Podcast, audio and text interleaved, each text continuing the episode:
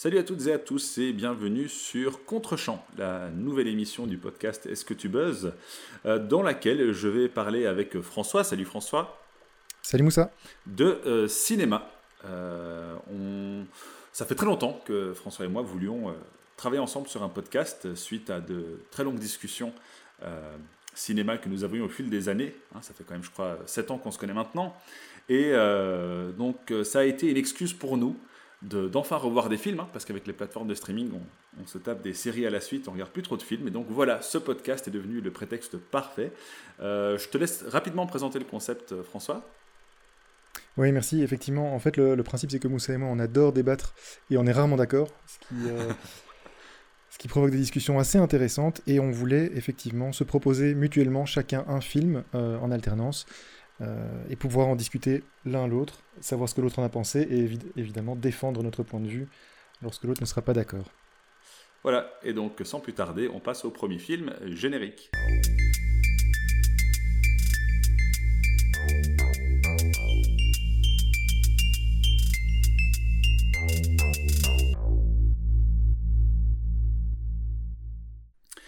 Eh bien, pour ce premier épisode de Contre-champ, j'ai proposé à François de regarder Knives Out, ou À couteau tiré en français, un film réalisé par Ryan Johnson et sorti en 2019, avec un casting de premier choix, Hein, dans lequel on trouve dans le rôle du personnage principal Anna de Armas, mais qui est accompagnée de Chris Evans, Daniel Craig, Christopher Plummer, Jamie Lee Curtis, Tony Collette, Don Johnson et le temps sous-estimé Michael Shannon.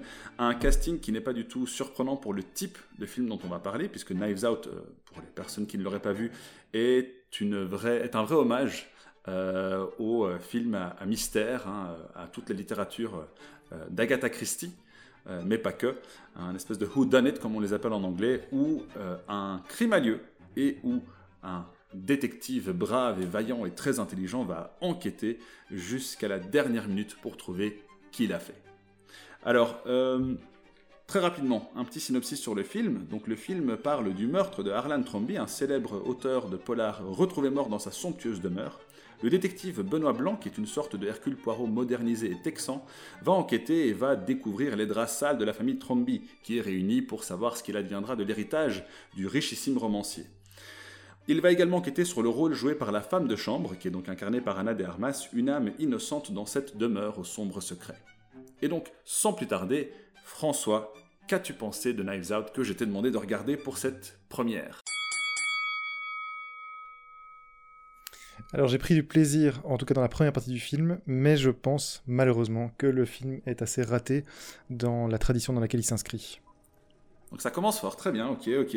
Je ne vais rien dire puisque les règles du jeu, c'est que tu euh, défendes ton avis euh, pendant un certain temps sur le film et je réagirai après. Je t'en prie, vas-y. Ben, je vais commencer par les points positifs sur lesquels, à mon avis, on va se rejoindre, parce que je pense que tu es plutôt euh, euh, du côté favorable au film. Euh, les points positifs, c'est d'abord qu'il y a vraiment un aspect jubilatoire sur deux aspects, c'est les acteurs, bien sûr, et le set design. les acteurs, je trouve le casting vraiment très réussi.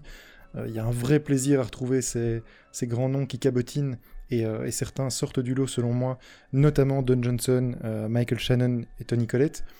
Il y a des performances vraiment jouissive à regarder. Et la première partie du film est très réussie parce que c'est une structure classique de It, comme tu l'as dit, avec l'interrogatoire de chacun des membres de la famille. Euh, on voit vraiment des choses très intéressantes au niveau du jeu, les acteurs se font plaisir et on voit que le réalisateur prend plaisir aussi. Ça, c'est quelque chose de très positif et qui, euh, qui est jubilatoire selon moi. Deuxième élément, et c'est constitutif du, du euh, c'est le set design. L'action se déroule dans un manoir aux États-Unis, pour le coup, pas un grand manoir anglais, mais en tout cas le même type de, d'environnement, et je trouve que le choix est vraiment très bien. Ça fera partie aussi d'un des défauts du film que je vais évoquer plus tard, mais en tout cas, le, set de base est très bien choisi, c'est un très bel environnement, et, le, globalement, la recherche sur tout ce qui est décor et props est très très très réussie. Est-ce qu'on peut déjà s'entendre sur ces euh, points de vue positifs Est-ce que tu partages avec moi cet avis? Ah Oui, tout à fait. Moi, personnellement, euh, le set dont tu parles, effectivement, je le trouve génial. On, joue vraiment en fait le manoir euh, fait partie intégrante de la trame et je trouve ça vraiment euh, génial. C'est-à-dire que toute l'enquête joue beaucoup sur soit le terrain autour du manoir, soit sur le manoir lui-même, sur, alors on va pas spoiler évidemment, mais sur, sur certains, enfin si, tu sais quoi, allons-y, spoilons, puisque de toute façon il va falloir pour en parler. peut-être pas tout, peut-être pas tout, pour laisser le plaisir à éventuellement ceux qui l'auraient pas vu, on peut rester, on va aller loin dans l'enquête, dans mais on va peut-être éviter de spoiler trop, de dire exactement ce qui s'est passé. D'accord. Si ça te va. Alors, le, fait qu'il y ait, euh, comment dire, euh, des passages, euh, pas vraiment secrets, mais certains moyens de, de se faufiler dans le manoir, je trouve ça vraiment génial et, comme tu dis, constitutif de ce genre d'œuvre. Donc ça, ça, m'a beaucoup plu. Et, oui, oui, la réunion de tous ces acteurs qui donne lieu à des dialogues croustillants, pas seulement les interrogatoires, mais même quand la famille est ensemble et qu'elle parle, il y a des dialogues, je pense, que, que je retiendrai encore certaines années euh, devant moi. Mais bon, j'imagine que... C'est un jeu de massacre. Hein. On peut parler du terme, c'est un, un, jeu de massacre. Dès que le, le meurtre a été commis, euh, évidemment, il y a tout le plaisir à voir cette famille se déchirer autour de l'héritage. Euh, et ça, c'est vraiment, ça s'inscrit dans une tradition, la tradition du genre dans laquelle le film est placé par Ryan Johnson. Il y a des choses qui t'ont manifestement moins plu, puisqu'en plus tu as décidé de parler de ces choses en dernier, donc c'est que ça t'a un peu plus frappé. Donc je t'en prie, vas-y. Oui, Merci. En fait, effectivement, je crois que le, film est raté dans la, fameuse tradition de ces genres de, ces films de par rapport à ses glorieux ancêtres, dont on pourra dire un mot tout à l'heure. Mais euh, effectivement, je crois qu'il échoue à certains points. Euh, il échoue à trois points selon moi. D'abord parce que Ryan Johnson veut casser les codes, et c'est c'est une intention tout à fait noble. Euh, il y a des films dans lesquels ça marche très bien. Je pense notamment à Unforgiven, dont on a déjà eu l'occasion de parler ensemble.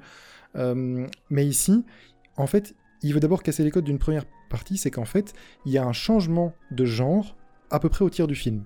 C'est-à-dire que ça part vraiment comme sur un Whodunit classique avec l'interrogatoire de la famille, etc. Et puis à un tiers du film, tu apprends ce qui s'est passé. Alors, on va pas spoiler tout à fait, il y a des petits twists à la fin, mais en gros, tu as la réponse euh, au mystère. Et ça, pour moi, c'est un vrai problème parce que tout l'intérêt et tout le plaisir d'un Whodunit, c'est évidemment que le spectateur va partager avec l'enquêteur euh, le mystère et va essayer de, découvrir en même temps ou avant l'enquêteur qui a fait le coup.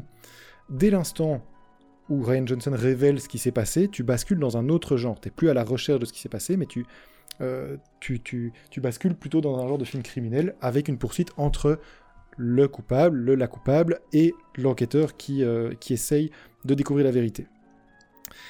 Et donc c'est pour moi un vrai premier problème parce qu'en fait tu perds une partie de l'intérêt. C'est-à-dire que tous les autres personnages, toute, cette famille, tu n'es plus en tant que spectateur impliqué au point de, chercher à savoir qui a, fait le coup.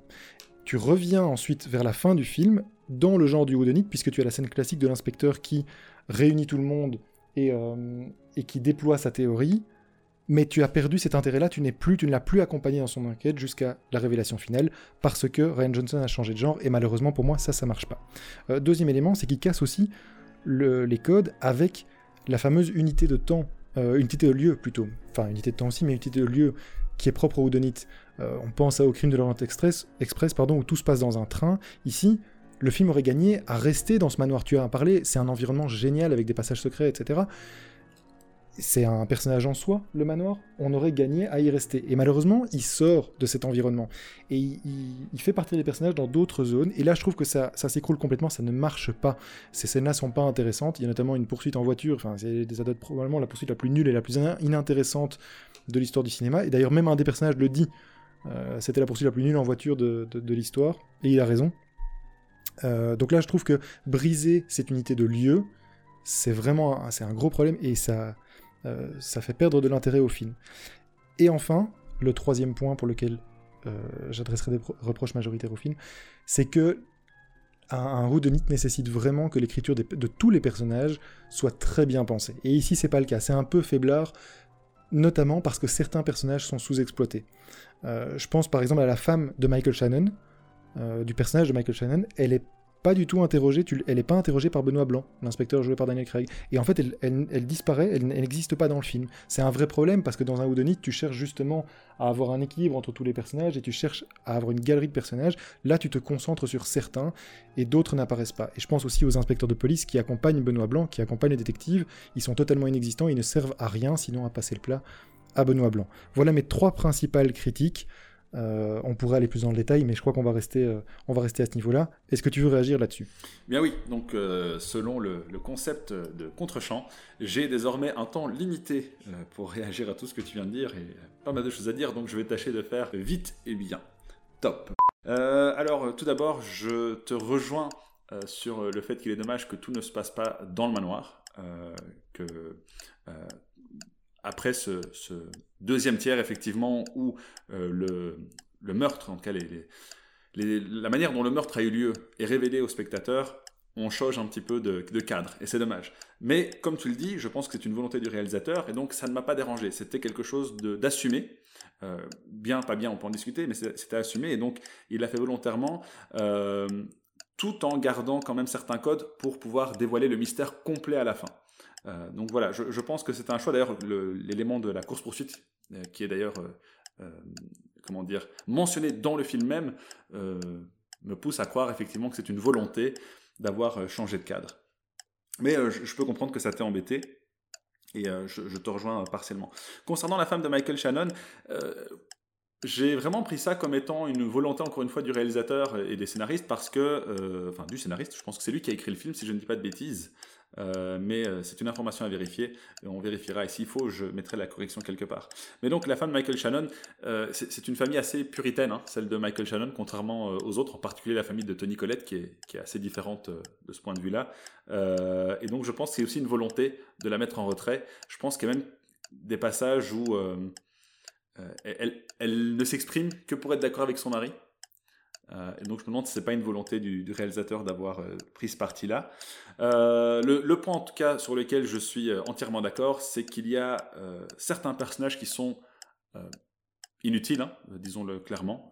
et je pense, j'ai aussi pensé tout à fait. D'ailleurs, quand j'ai regardé le casting, j'ai vu l'acteur qui jouait le, policier qui accompagne Benoît Blanc, et il ne sert strictement à rien. J'avais complètement oublié que l'acteur jouait dans le film. Donc il y, a des acteurs qui ne servent à rien, c'est dommage.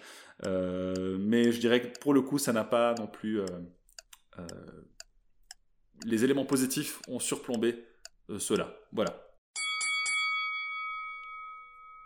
Ouais, je comprends tout à fait. Un petit mot quand même sur les acteurs, parce que c'est un des points que je voulais soulever dans les côtés positifs. Il y a deux éléments qui, qui m'ont vraiment fait presque bondir de joie en voyant ça. Euh, et ces deux éléments qui font partie de l'impro euh, dans le jeu des acteurs. Ryan Johnson l'a admis lui-même, c'est des propositions des deux acteurs. Je pense à Don Johnson euh, et Michael Shannon. Il y a une scène assez géniale dans laquelle la famille appelle l'infirmière, qui est en fait le personnage principal, qui était l'infirmière du patriarche, et évidemment la traite dans un ah premier temps comme un membre à part entière de la famille, avant, lorsqu'on apprend que c'est elle qui va récupérer tout l'héritage, avant évidemment de, la remettre, de vouloir la remettre à sa place, et avec tout ce que ça suppose de racisme, de, hiérarchie sociale, etc. Ça, c'est vraiment très intéressant. Et donc, ils sont réunis dans ce salon, et il y a une discussion animée entre les membres de la famille, l'infirmière est sur le côté, et Don Johnson parle, il est en train de manger un dessert, il a une petite assiette à la main, et pendant qu'il parle, il termine son dessert, et il tend euh, il tend l'assiette à l'infirmière. Et c'est génial parce que c'est pas du tout souligné par Ryan Johnson. C'est un détail qui peut passer inaperçu, mais c'est un vrai, c'est une vraie démonstration de la qualité d'un jeu d'acteur. C'est-à-dire que le gars te montre en un geste ce qu'il est. C'est-à-dire qu'en fait, il discute et il considère que l'infirmière, qui n'est pas la gouvernante, qui n'est pas la, la femme de ménage. D'ailleurs, je me permets de t'interrompre, c'est ce que j'avais dit en début de, de podcast. Effectivement, c'est une erreur de ma part, c'est l'infirmière, ce n'est pas la femme de chambre, la femme de chambre étant un autre personnage. Yep, exactement. Et donc, en fait, il tend son assiette, et il n'y a pas de contre-champ sur l'infirmière. C'est-à-dire que Ryan Johnson ne, souligne pas ce côté-là en montrant éventuellement la tête. Un mauvais réalisateur aurait fait un plan sur l'infirmière qui reçoit cette assiette et qui se dit mais enfin pourquoi est-ce qu'il me la, confie? Non, là ça passe comme ça, et ça je trouve ça absolument brillant. Et c'est une suggestion de Don Johnson lui-même.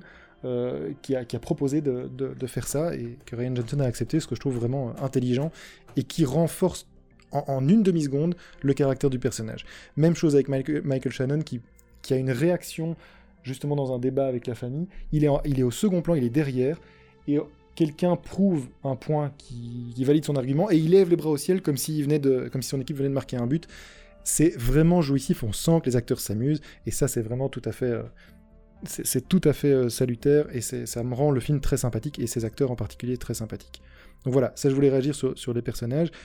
Je trouve néanmoins que c'est d'autant plus dommage que Ryan Johnson ne soit pas parvenu à, garder l'implication de toute cette famille et le mystère autour de tous ces personnages. J'aurais préféré continuer à me demander, tout au long du film, qui a fait le coup. Or ici, c'est vraiment pas le cas.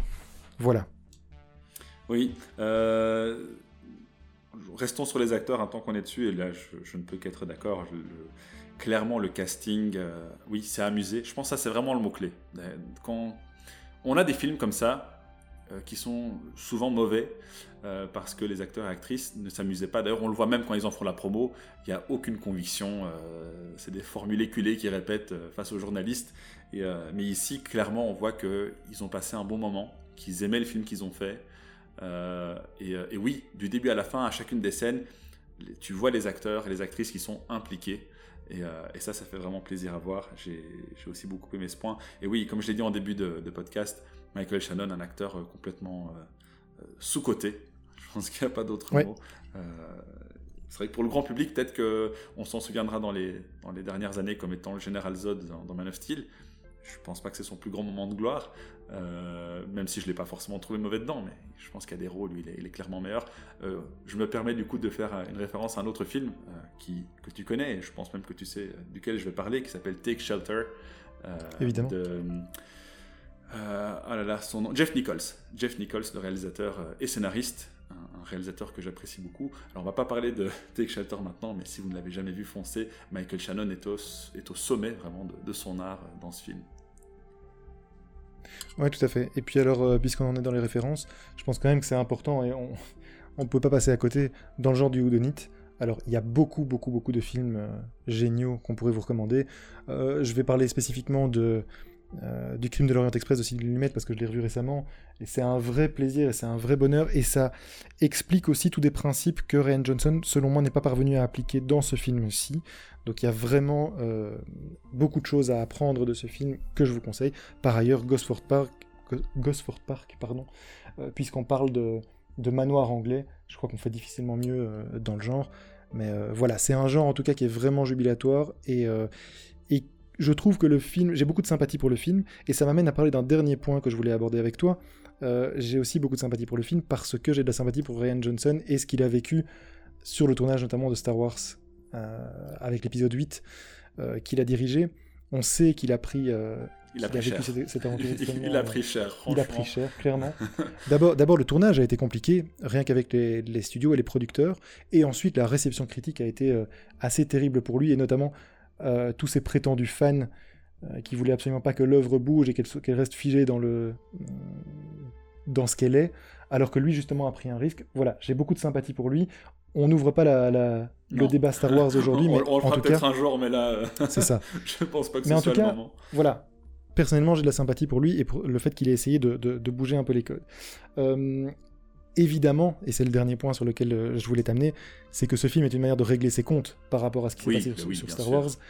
Il y a des personnages qui servent clairement uniquement à ça. Tu vois le gamin le, qui est littéralement traité de nazi, qui est décrit comme un troll, euh, un troll internet. C'est évidemment euh, une passe sur tous les, les trolls qui se sont déchaînés sur lui à la sortie de Star Wars 8.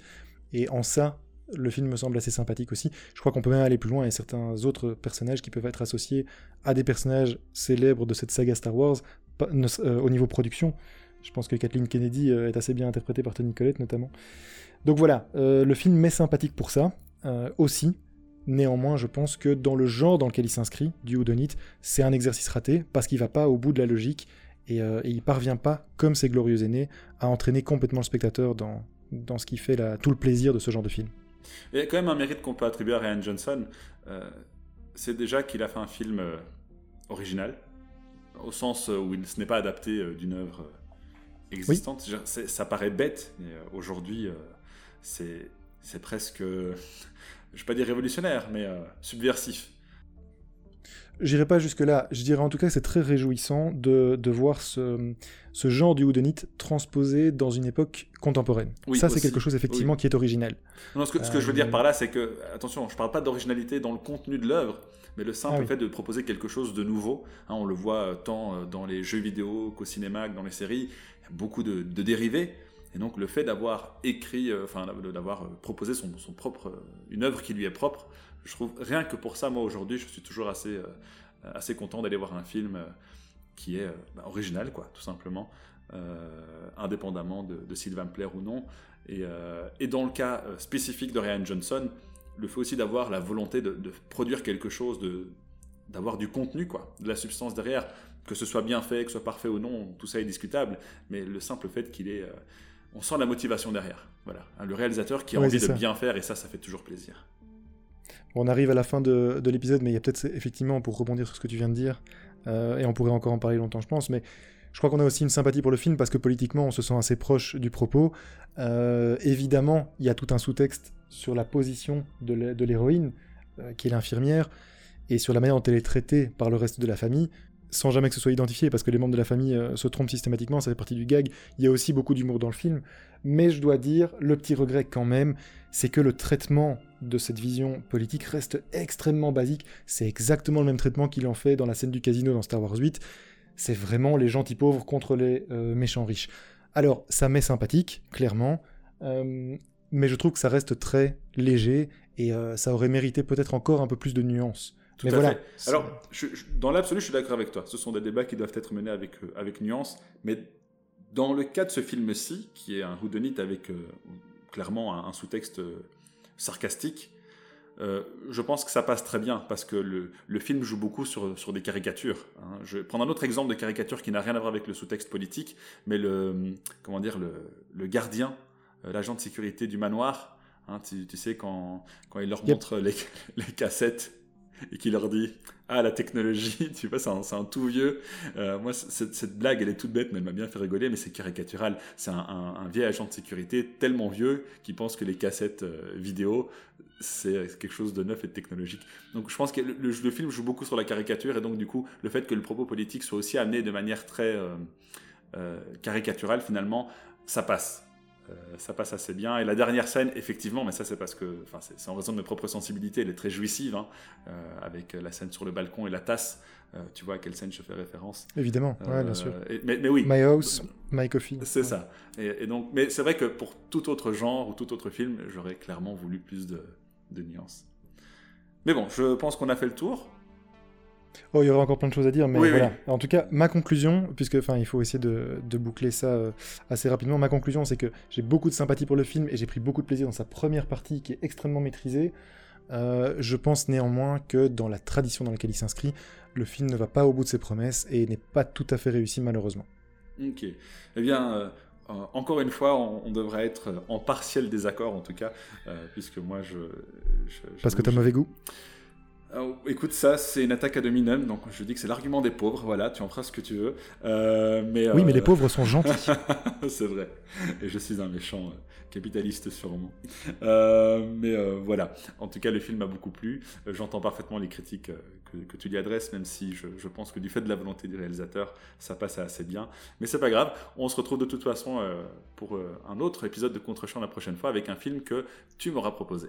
Avec plaisir, salut Moussa, salut à tous. Salut